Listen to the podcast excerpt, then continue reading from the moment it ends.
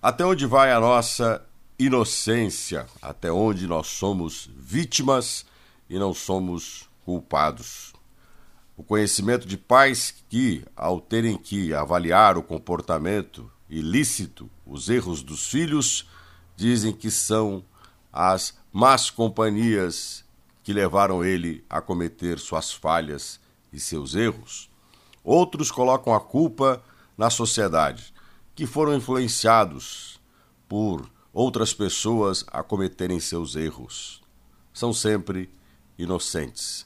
Há também aqueles que colocam a culpa no passado, nos autores que eram preconceituosos, como Monteiro Lobato ao chamar a personagem Tia Anastácia de Preta Velha, e também de Jeca em algumas de suas obras. O Jeca seria o ser humano brasileiro com a linguagem completamente errada e a forma de ser e de agir que demonstra incapacidade e incompetência tiramos as pessoas do contexto e colocamos nela culpa ou inocência. Parece que o ser humano agora não é mais senhor de seus próprios atos e o ambiente em que estava não conta mais para que ele possa fazer as escolhas que o julga ser bom ou não, estar certo ou errado.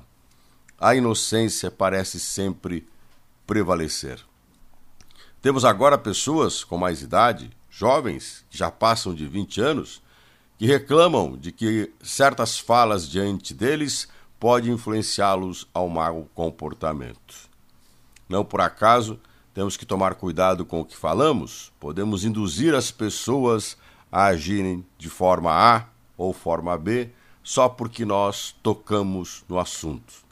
Falar, por exemplo, de drogas é incentivar o uso delas?